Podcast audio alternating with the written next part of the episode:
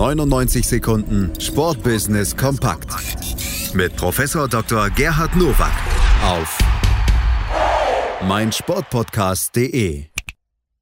Da sind sie wieder, die 99 Sekunden Sportbusiness Kompakt von und mit Professor Dr. Gerhard Nowak von der IST Hochschule für Management. Heute geht's um diese Themen. Herzlich willkommen zu den News to Use aus dem Sportbusiness.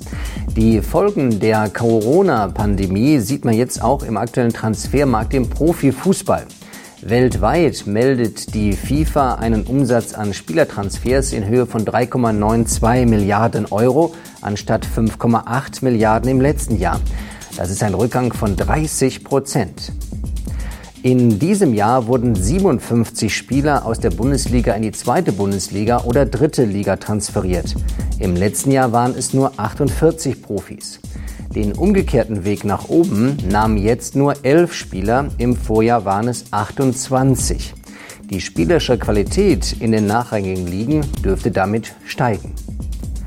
Im Durchschnitt kostete ein Spieler im Sommer 2019 3,19 Millionen Euro, jetzt nur noch 1,35 Millionen Euro, also rund 42 Prozent weniger. Im Verkauf eines Spielers erzielte man im letzten Jahr im Schnitt 2,26 Millionen Euro. 2020 bekommt man nur noch 1,41 Millionen. Das ist ein Unterschied von 62 Prozent. Es wird dauern, bis man das Ursprungsniveau wieder erreicht hat. Eine preiswerte Variante ist das Leihgeschäft. Etwa ein Drittel aller Transfers waren in dieser Saison so abgelaufen. 2019 waren es nur 22 Prozent. Aus dem Ausland kamen per Kauf- oder Leihgeschäft nur 34 Spieler in den deutschen Profifußball. 2019 waren es 30 mehr, 64. Vergleicht man die Big Five Ligen in Europa, haben bis auf die Premier League alle anderen deutlich weniger Ablösesummen bezahlt oder erhalten.